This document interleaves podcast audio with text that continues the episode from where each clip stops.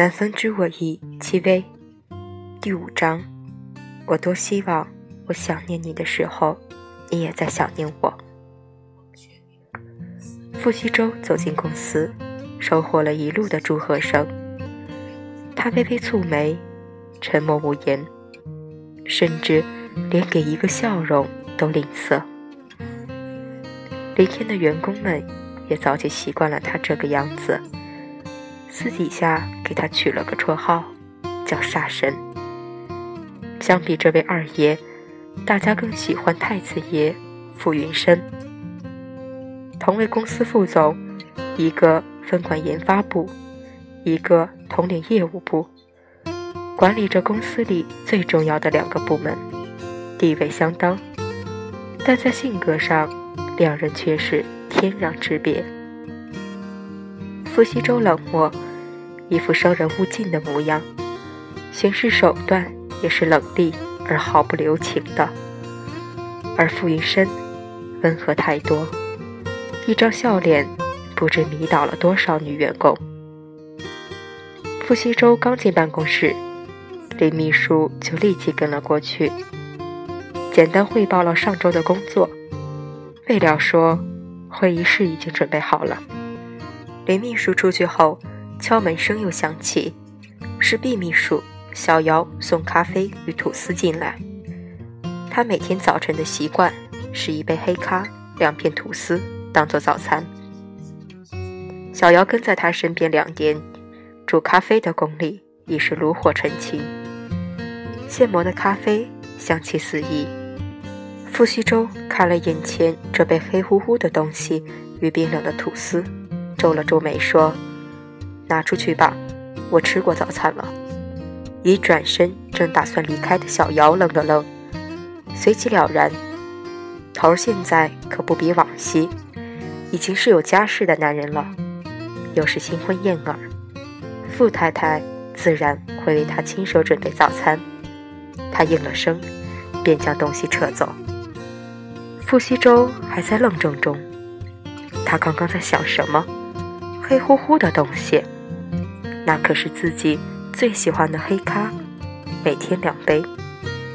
他皱了皱眉。哦，黑乎乎这个词。是从软软口中听到的。他没想到，他们一起生活的第一天，他就亲手为他做早餐。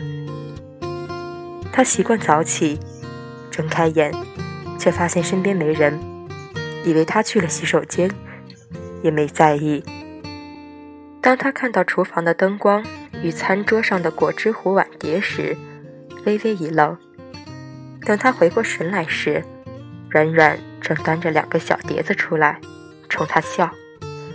起来了，我正准备去叫你呢，快去洗漱，来吃早餐。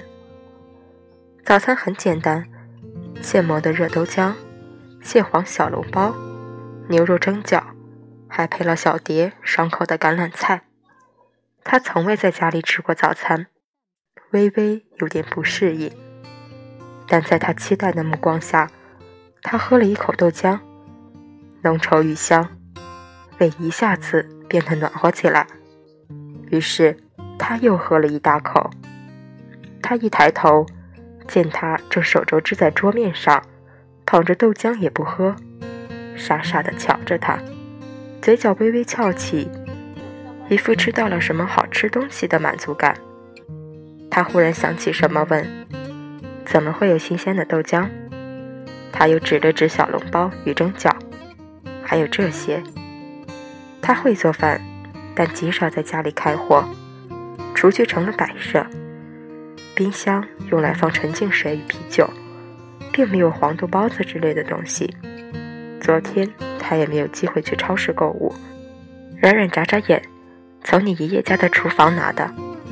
原来如此，难怪昨晚他在厨房里磨磨蹭蹭的。原来是去泡黄豆去了，也难怪，他临睡前问他几点起床，他要算好时间，先他起来为他准备早餐。